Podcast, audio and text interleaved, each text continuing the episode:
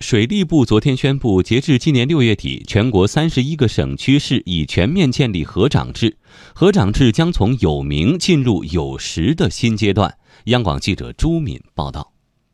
水利部部长鄂晋平介绍，全国三十一个省份共明确省市县乡四级河长三十多万名，其中省级干部担任河长的有四百零二人。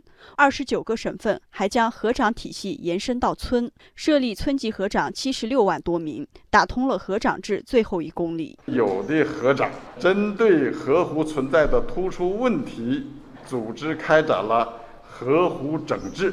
水利部啊，也及时部署了入河排污口、岸线保护、非法采砂、固体废物排查、垃圾清除等一系列专项整治行动。鄂晋平指出，针对发现的河湖问题，主要追究担任河长、湖长的党政领导责任。据不完全统计，二零一七年以来，各地对各级河长追责问责达到了六百九十四人次。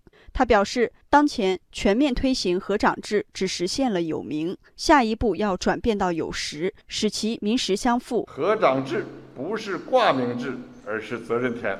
水利部将通过加强河长制的明察暗访，通过通报约谈机制。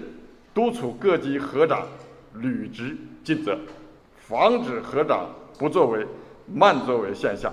近期，水利部组织了河长制第一次暗访，二十九个暗访组深入到全国二十九个省份，查出了五百多个问题。水利部副部长周学文针对这五百多个问题，我们采用一审一单的方式，有的通报给省级人民政府，有的通报给省级合长办，有的严重的问题。我们已经在媒体上进行了曝光，要求地方相关部门进行追责和问责。